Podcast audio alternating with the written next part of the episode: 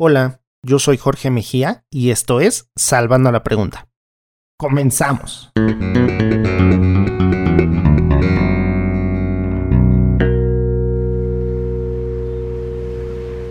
Este episodio de Salvando la Pregunta es presentado por Kings of Group.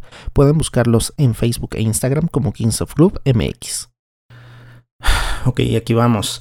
De mañana, de tarde o de noche, sean todos bienvenidos a este nuevo episodio de Salvando la Pregunta. Muchas gracias por estar nuevamente sintonizando este programa y de darle play en cualquier lugar donde se encuentren el día de hoy.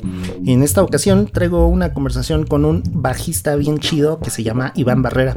Seguramente de nombre no les va a sonar, pero seguramente también en muchas canciones que han estado escuchando en el radio durante muchos años lo han podido pues escuchar porque él ha tocado con gente como como Franco de Vita, como Cristian Castro, como miles y miles y miles, eh, Alejandra Guzmán, Natalia Lafourcade, Rayleigh, Gilberto Santa Rosa, infinidad de, proyectos en los que ha estado involucrado.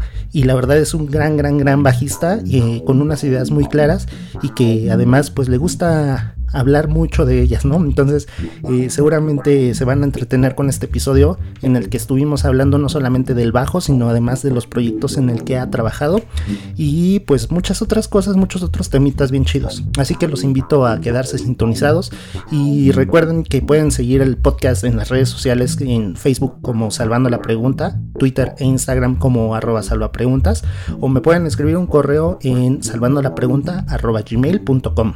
Sin mucho más preámbulo, vamos a dejar el enlace vía Zoom abierto con... Iván Barrera, bienvenido a Salvando la Pregunta, ¿cómo estás? Muy bien, Jorge, muy bien, muchas gracias, muy contento de estar aquí eh, compartiendo este día. Eh, la verdad, muy agradecido contigo de que me tomes en cuenta, pudiendo entrevistar a un montón de increíbles bajistas que tenemos hoy por hoy en México la verdad me siento súper agradecido contigo que me tomes en cuenta. No, muchas gracias por estar acá, la verdad es que es un honor tenerte aquí y estoy yo también muy contento de que estemos teniendo esta charla. No, muchas gracias, Jorgito. Muchas gracias. Sea, aquí vamos a, mentir un poquito.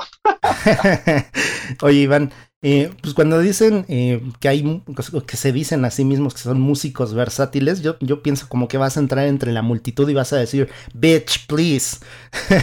Entonces, no sé, como de, de, tantas cosas en las que has estado involucrado en tantos proyectos, ¿cuál es tu visión de ser un, un músico exitoso? Pues fíjate que esa palabra de, ser una persona exitosa, para mí creo que es un poco de cada quien, o sea, hay gente que, que se fija sus metas, sus sueños, y el que los vaya logrando para ellos sea éxito, ese es un éxito. No necesariamente tiene que haber sido haber tocado con un montón de, de músicos, de haber tocado con artistas, de, infinidad de, de, metas que podemos marcarnos nosotros los músicos. O sea, pienso que eso es como de cada quien, ¿no? A lo mejor comprarse un bajo y, y, aunque tú estés en tu casa y grabes solo tu música para eso, para él es, algo, ya, ya es un éxito, ¿no? Entonces, para mí eso es algo muy relativo. Eh, lo que te puedo decir de, eh, de, desde, mi, desde mi vida, desde mi experiencia, es que sí, obviamente yo he tenido sueños, pero nunca me he puesto como, como ciertas metas de, las cosas. Lo único que he hecho en mi vida es más bien entregarle mi vida entera a la música. Sí, es Con todo lo que yo puedo hacer desde, desde sacrificio de tiempo, dinero, este, mil cosas. O sea, ha sido una entrega total, absoluta de, de mí hacia ella y, y, la, y la música ha sido muy agradecida conmigo y sigue siendo muy agradecida conmigo y, y creo que eso es a mí es como me ha, me ha ido en mi camino, ¿sabes? Y, una cosa muy particular es justamente un, algo que tiene que ver con el compromiso personal de la labor que uno realiza, porque no importa a qué se dedique, si uno le dedica tiempo y esfuerzo y todo, puede tener éxito, pero más allá, eh, al haber estado involucrado en tantas cosas, ¿dónde crees que se fundamente el compromiso artístico?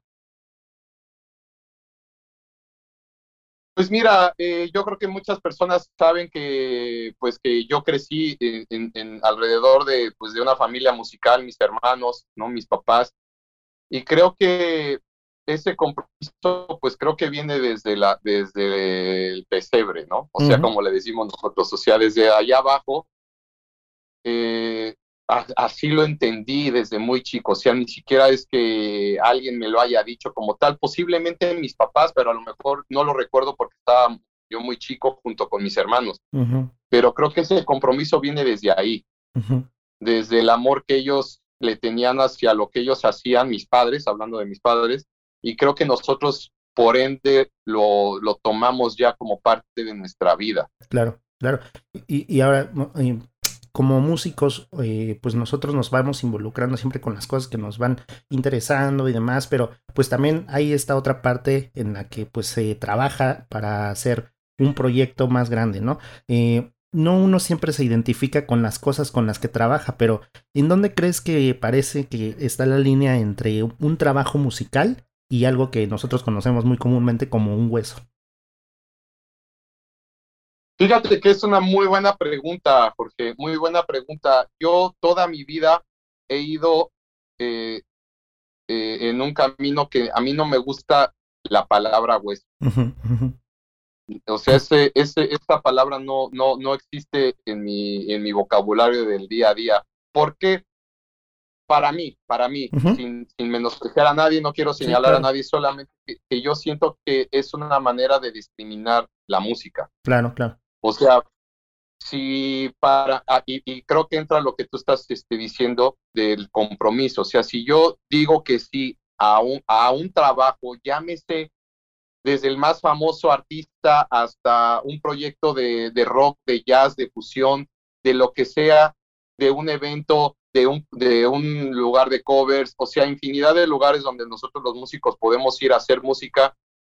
O sea, ahí es donde para mí es el compromiso que tengo yo con la música, ni siquiera con, con las personas que están alrededor, que eso ya viene después, pero para mí del compromiso de poderlo hacer de la manera que yo mejor pueda, ¿sabes? Claro.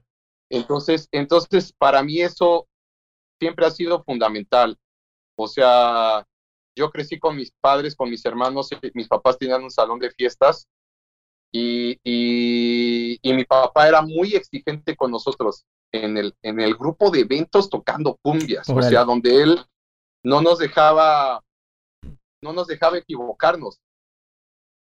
Y, y, en su, o sea, nosotros nunca, nunca, nunca fui una persona que renegara de eso, ah, pero hasta después me cayó el 20, me cayó el 20 de que el porqué de la exigencia, inclusive mi mamá le decía a mi papá, oye, bájale un poco la guardia a, a los chavos, ¿no? De que en la toca y me dicen, no, es que cuando ellos se presenten con un trabajo que no sea con nosotros, no van a sentir la presión de, de, de, estar enfrente de alguien más, llámese artista, grupo, lo que sea. Y sabes qué, creo que ahí, ahí, ahí fue donde nos cambió muchísimo esa idea. Por eso es que para mí cualquier trabajo tiene un compromiso mío muy importante. Sí, sí, sí. Y entonces deja de ser, pues ahora sí que deja de ser un hueso para mí. Claro, claro. Y aparte, pues como lo dices, desde muy chavito te tuviste esa presión encima por parte de tu familia, de tus papás, en la que pues no podías ver nada más el, el trabajo, por así decirlo, sino que además te involucrabas y te metían a, la, a ponerle esfuerzo, ¿no? Sí, sí, sí, Jorge, sí, sí, totalmente. Oye, Iván, eh, pues al escuchar tus discos, eh, pues se puede notar obviamente que tienes una influencia pues fuertemente jazzística y que has estado involucrado además en muchos proyectos que son así, pero pues los, los proyectos que, que decías ahorita pues en los que has trabajado son musicalmente muy diversos y ahí se pueden encontrar muchísimas cosas, ¿no? Eh, ¿Cuál crees que es el sello muy particular en el que tú, tú trabajas para que se note que estuviste ahí presente? Qué buena pregunta, nunca en la vida me la habían hecho y es tremenda pregunta. De hecho, cuando yo entrevisto a alguien, regularmente pregunto eso.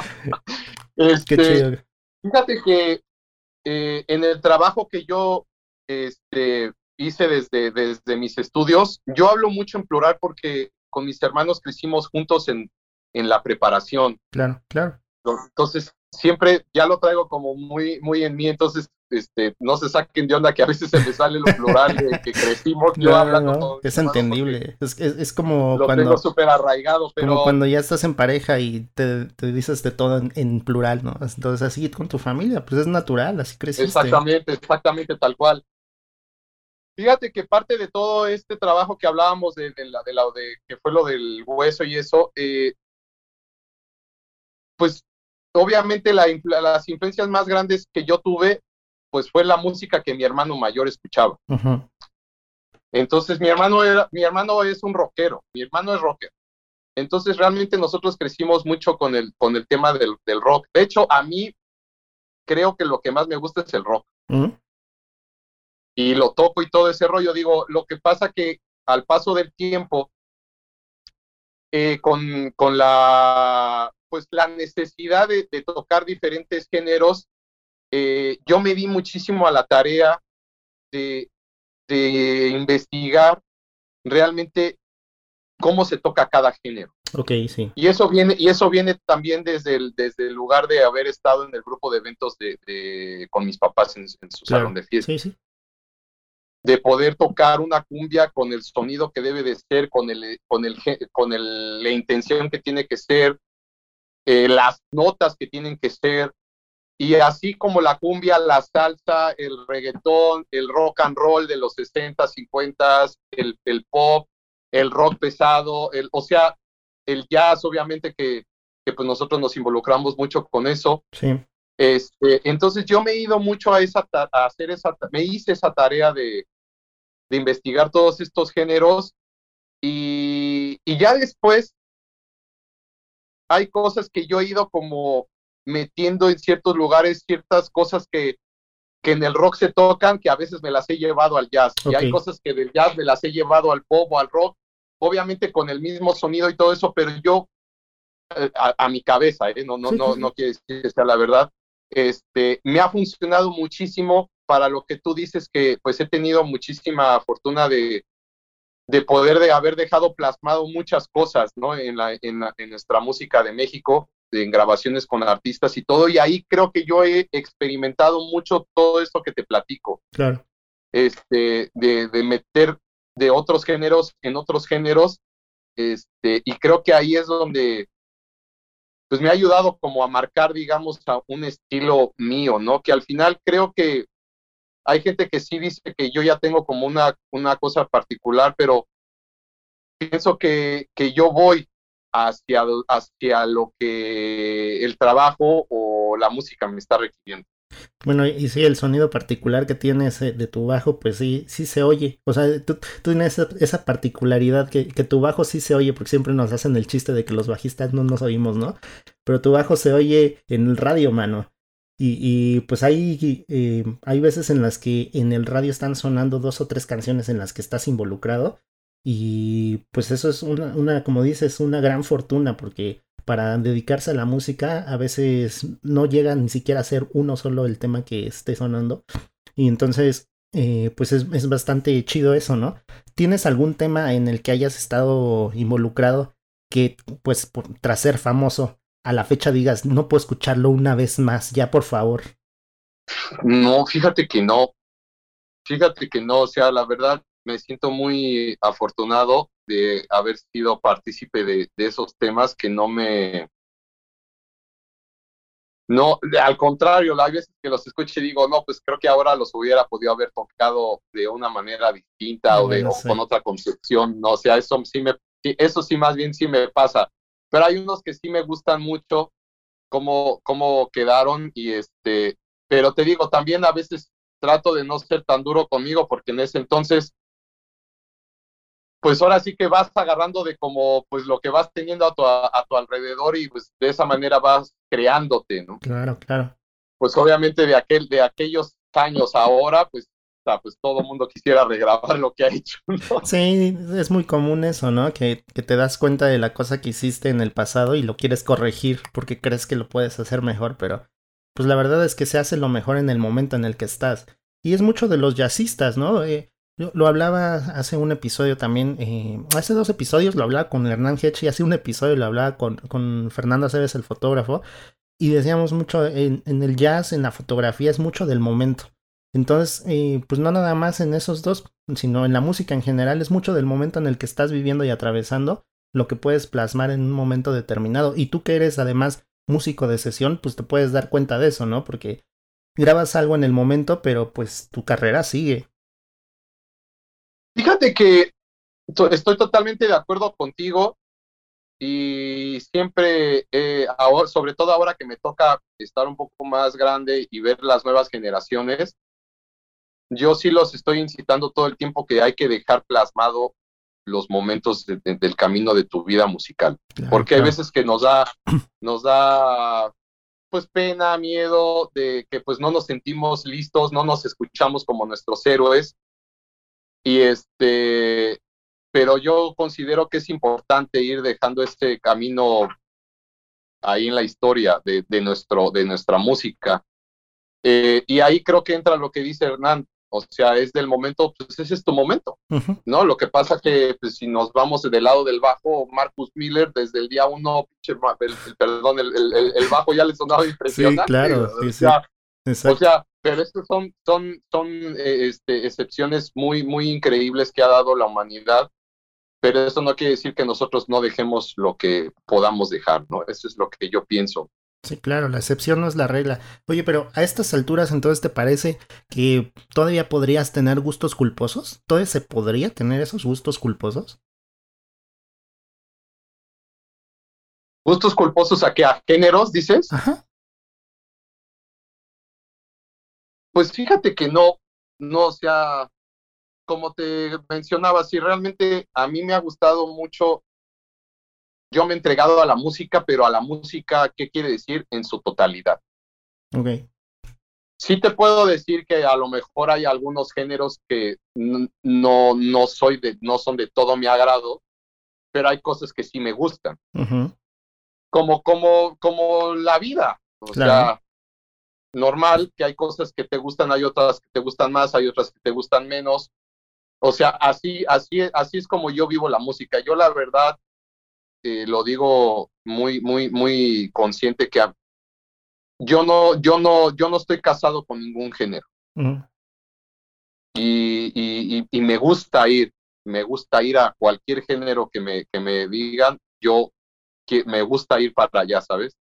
Entonces, pero tienes uno en particular en el que como decías hace rato, pues te gusta el rock y es lo que más eh, te gusta tocar y demás, pero, o sea, en lo que estás involucrado como trabajo, ¿en alguno en particular te gusta ir más?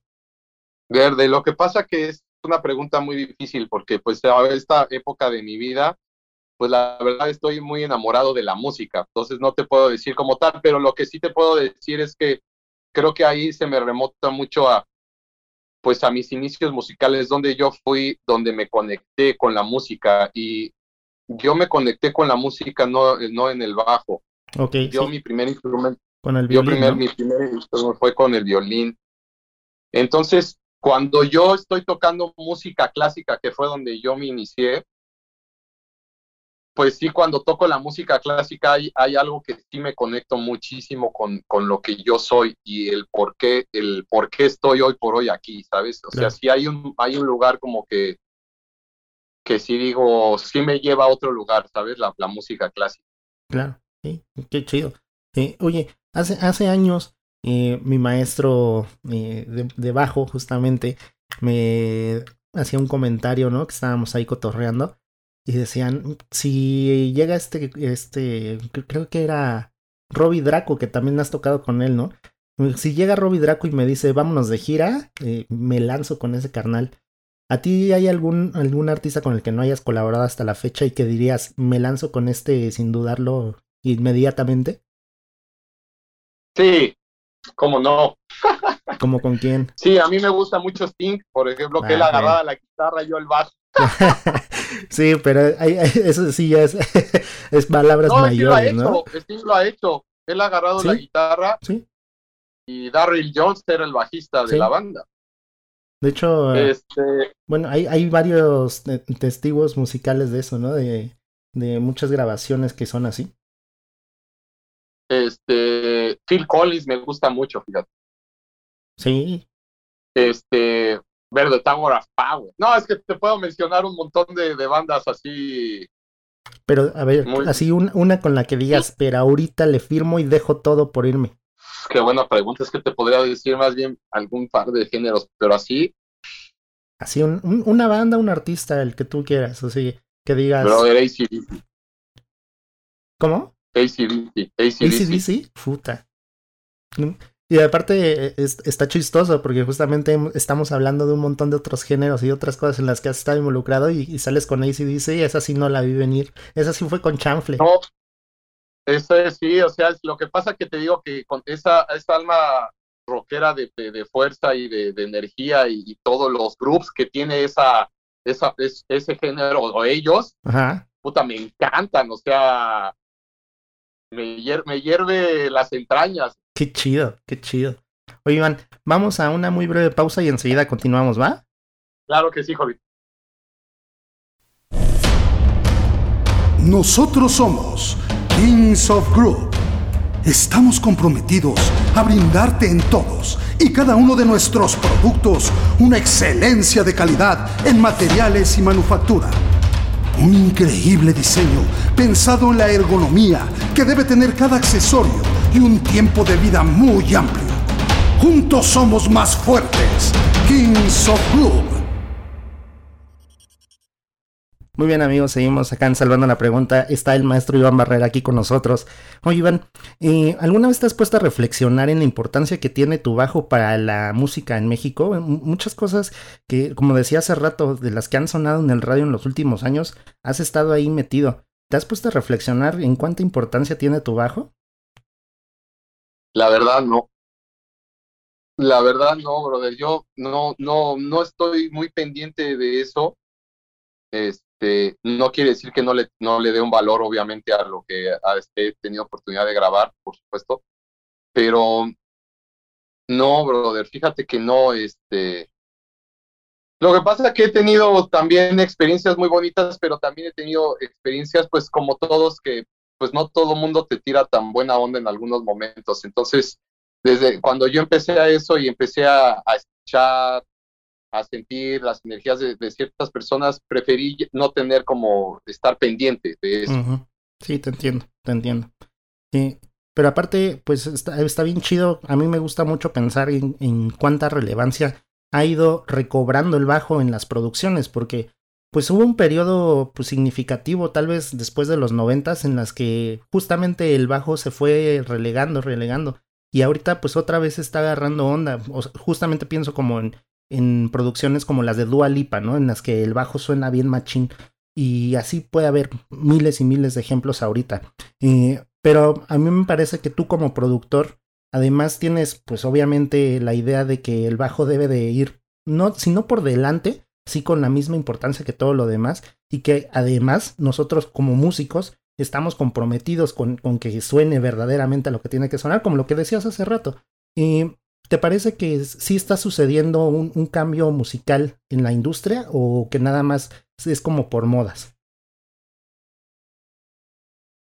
Es muy buena pregunta. Fíjate que este, ahora que estoy muy metido en la producción, pues obviamente sí veo la música desde un lugar que no es de, un, músico ejecutante, ¿no?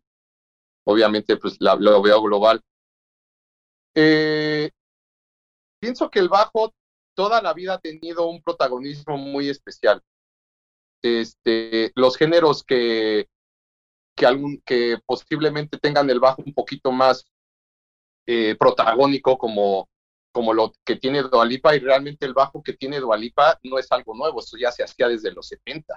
Sí, O sea, eh, no estoy este, quitándole mérito a, al productor o al bajista que, que, hizo lo de Dualipa, no, sino que hablando, es mucho de lo que tú me estás preguntando, o sea, y, y las baladas, digamos que las, cuando el bajo ha tenido que tocar notas más largas, donde no es un nivel de protagonismo, sino más bien el virtuosismo del bajista es cómo toca esas notas largas, con qué peso, con qué intención, con qué dirección, en qué índice, donde creo que ese es el, el verdadero este, eh, valor para el bajista, ¿sabes? O sea, esa parte eh, lo que pienso más bien es que como la, la, el mundo nos ha llevado que el bajista cada vez quiere ser más solista. Ajá, sí. Entonces, entonces, este, el que un género toque notas largas, hay veces que la gente le ha quitado como el mérito a esas cosas, a esos temas. Claro. Pero realmente creo que le hemos perdido valor a, es, a, ese, a ese trabajo que se hace, que, que si no lo tocaras de la manera que se requiere, no sonarían los temas como, sí, como deberían. Para mí, como bajista y como productor, es mucho más difícil un bajo con notas más largas que un bajo con muchas notas. Sí, te entiendo, te entiendo. Y, y aparte, pues sí, lo que estás diciendo aparte me suena mucho porque eh, creo que tú dices eso de sin bajo se nos acaba la fiesta, ¿no? Y, y, la neta es así. El No, o sea, la neta es así. La verdad es que a lo mejor es, es, poco identificable para mucha gente lo que significa el bajo eléctrico, la base rítmica, pero la neta es que sin ese bajo y sin esa batería, lo que están bailando no lo bailarían. Así de simple. Totalmente, totalmente. Y te digo, y las baladas así famosas ahora que está muy de moda por la serie de Luis Miguel, los discos estos de 20 años, el bajista es un señor que casi nadie lo conoce y es una pena, pero Neil Stubenhouse.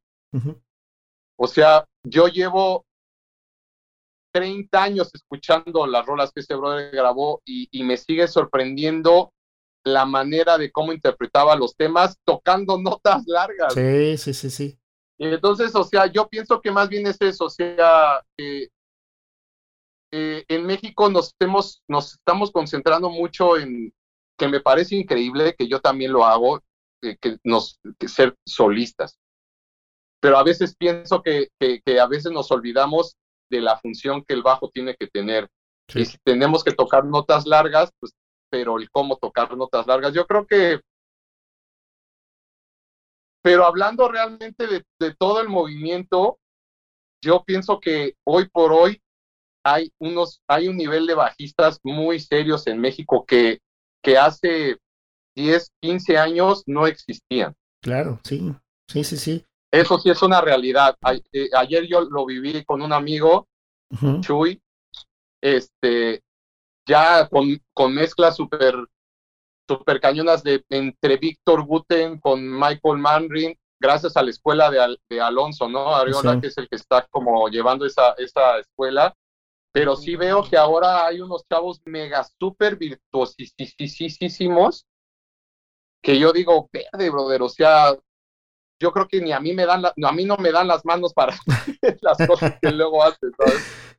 O sea, bueno, pero además, eh, ahí luego hay que puntualizar muchas veces eso, ¿no? Porque a veces se piensa que el virtuosismo está en la técnica y no necesariamente. O sea, realmente a veces yo lo veo mucho con, camaradas eh, bajistas, pero pues, o sea, muchos creen que es nada más el hecho de pues tocar unos slaps, unos tappings, y la verdad es que pues no, no, no necesariamente tiene que ver con eso, sino el conjunto en general de la armonía y de todo tiene que ser muchísimo más importante que nada más la técnica, porque pues eh, virtuosos de técnica hay muchos que pues no tienen idea musical y, creo ahí sí que hay que puntualizar que pues sí son como dos cosas muy distintas, ¿no crees?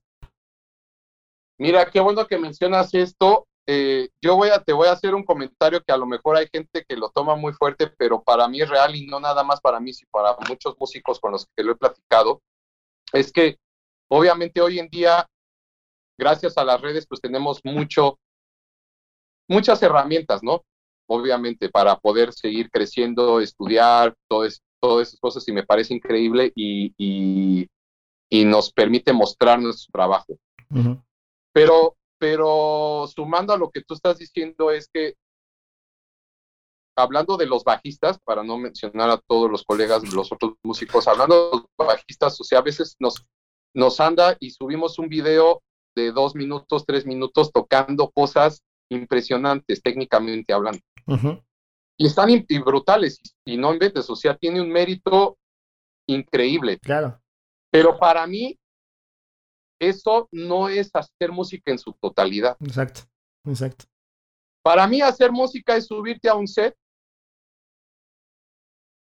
llámese de jazz, llámese de covers, llámese de grupos de eventos, llámese de artistas, llámese de lo que sea, es tú esos 45 minutos o ese set, dure lo que dure, cómo vas a tocar cada tema que se toque en, ese tiempo. Para mí eso es hacer música. De acuerdo. Sí.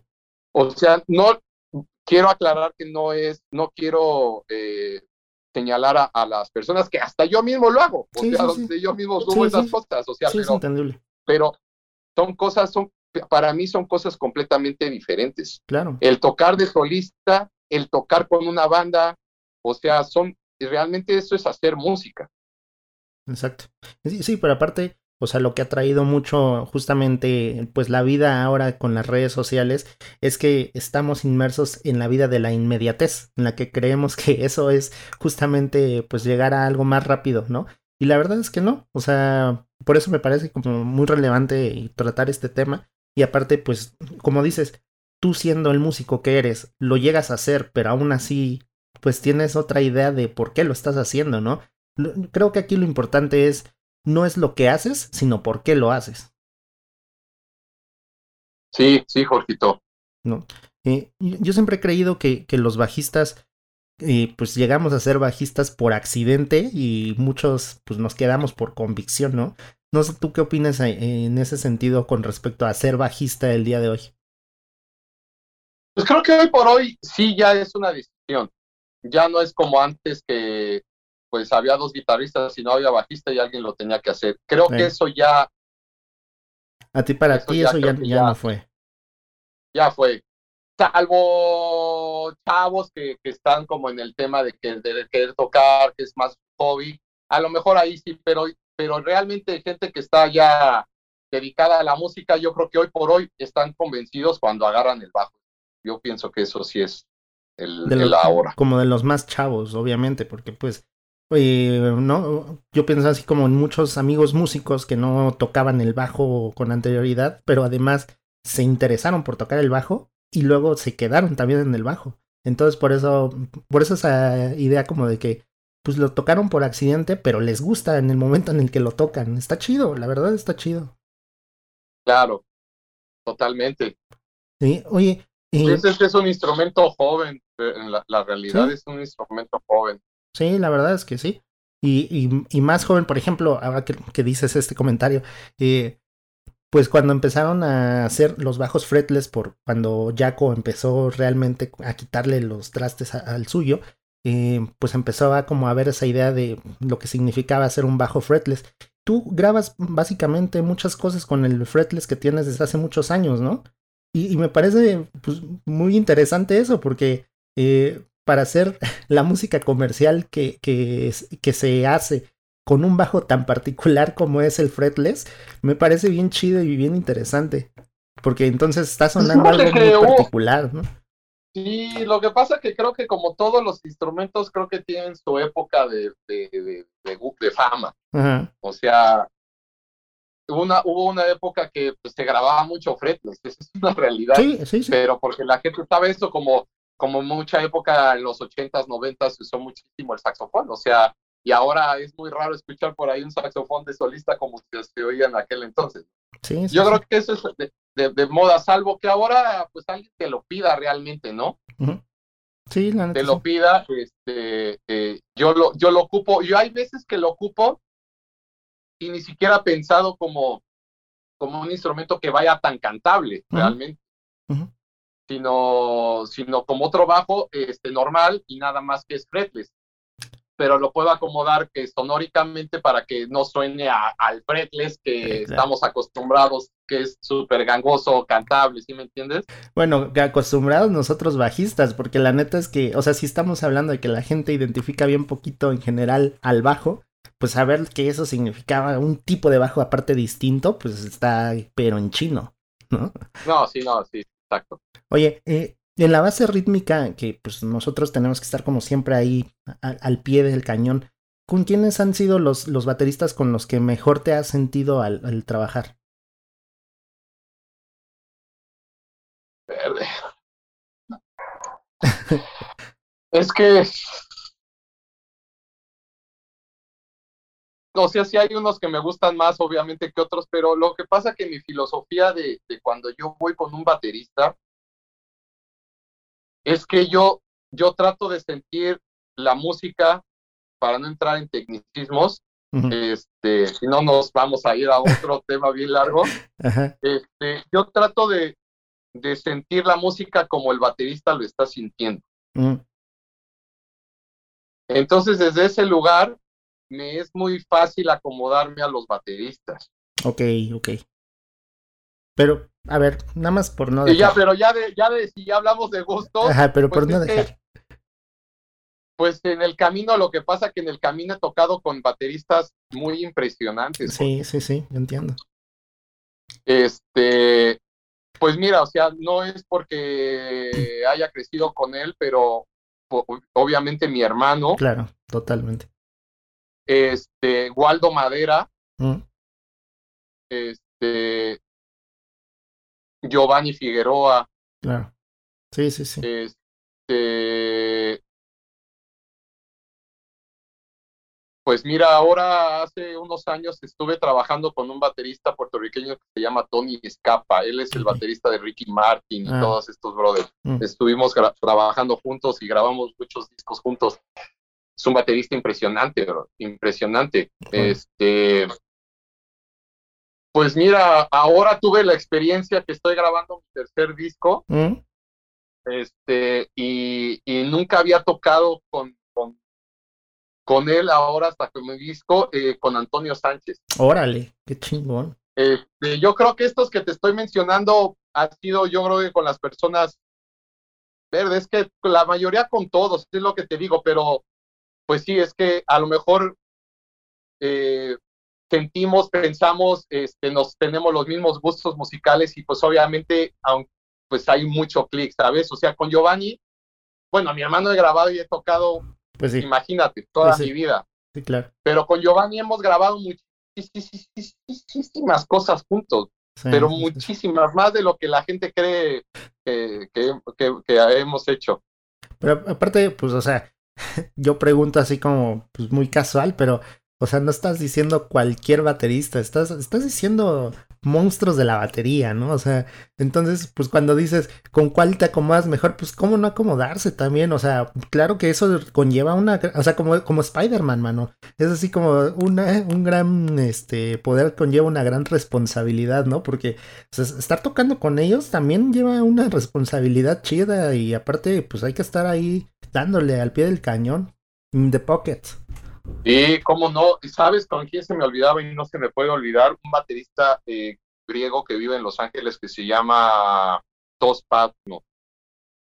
Ok, ok. Es el que toca con Robbie Draco Ah, ok, ok. Órale. y es el que te grababa los discos de Michael Landau y un montón, o sea, sí, sí, sí, o sea, es un brother serio. Lo que pues pasa sí. es que la gente casi no lo conoce. Sí, totalmente. pero- Sí, ahorita, ahorita que lo dijiste fue así de... ¿Who? sí, pero sí, no, claro. pero lo, lo han oído muchas veces. Claro, claro, te entiendo. Oye, y, y antes pues no- nunca se habría uno imaginado que las marcas o habría marcas interesadas directamente en los músicos y en sus trabajos. Tú, tú que ahora pues tienes el apoyo como de algunas marcas, ¿qué piensas de, del hecho de que pues los músicos puedan tener estos apoyos al día de hoy? No, definitivamente es un apoyo increíble. O sea, obviamente, y es bien bonito que, pues, que te busquen las marcas. Y eso no, no nada más por un tema de que te den cosas, sino, y que ellos, este, promuevan tu imagen, sino que, pues, es de, de que valoran tu trabajo, ¿no? Claro. Lo que tú estás haciendo, ¿no? Eso es como, y eso, eso, para mí siempre ha sido algo muy significativo. Yo, la verdad, he tenido la bendición desde muy chico, este, que las compañías me hayan volteado a ver. Desde, desde, te estoy hablando desde que yo tenía 20 años, Órale, sí, qué chido. ya que tengo como unos 23 años que las compañías, este, han creído en, en lo que yo voy haciendo, ¿no? Qué chido. Y este, pero fíjate que hablando, qué bueno que me lo preguntas porque yo sé que eso se lo preguntan muchos músicos, cómo llegar a esa parte Mm. de los sponsors, ¿no? Yo sé que es una pues es una ayuda también económica en muchos Sí. aspectos nosotros como bajistas, ¿no? O Sí, sea, de- claro. de, las con las, de las cuerdas y todo ese rollo. Pero yo, mi filosofía desde siempre hasta la fecha es la misma, es que nosotros no hagamos las cosas para ver si conseguimos las cosas. Ujú, ujú. O sea, es, es eh, vuelvo al, al mismo lugar, es entregarse a lo que tú eres y por añadidura eso va a llegar. Estoy de acuerdo. Yo, te lo, yo jamás eh, realmente nunca he tenido que tocar la puerta en algún para un sponsor, ¿sabes? Sí, te entiendo. Sí. Bueno, otra vez el punto ese de no es qué haces, sino por qué lo haces. Y, y, pues la neta es que Sí. sí, si uno se entrega a lo que está trabajando, lo demás llega solo. Totalmente. Y entonces me dicen, ¿cuál es el camino? Le dije, pues el, realmente yo, el único camino que yo conozco es este. Claro. Claro. El del trabajo. Y ¿no? te creas, he tenido en algún momento, sí, de que yo, por alguna razón, este, he estado como trabajando con muchas, este, marcas mexicanas, porque aparte están haciendo cosas bien padres. Sí, King- Kings of Grooves, obviamente son los, sí. los eh, pilares, este, motos, los gabinetes, los de las bocinas, que estoy enamorada de eso, de, de Con, con de- Merino creo que también estás trabajando, ¿no? Merino también, este, y, y por ejemplo toqué otra empresa ahí de las cuerdas, que ahí fue donde yo dije, oye, mira, ¿sabes qué? Voy a terminar mi contrato con esta compañía de cuerdas que es americana, pero pues me encanta tenerlo de México. Toqué la puerta así como esto y ni me peló. Ajá, sí. Entonces es lo que te digo, pero, pero regularmente, realmente, realmente mi vida nunca ha sido de ir a, a, A tocar a las decir, puertas. oye, este es mi trabajo, ¿sabes? Claro, claro, claro. Oye, Iván, ¿qué viene? ¿Qué, qué sigue? ¿Dónde te vamos a estar escuchando próximamente? ¿O en vivo o en qué? Pues mira, eh, estoy activando ya mi, mi, mi proyecto. Yo lo tengo armado con dos guitarras bajo, este, bajo y batería. Ok.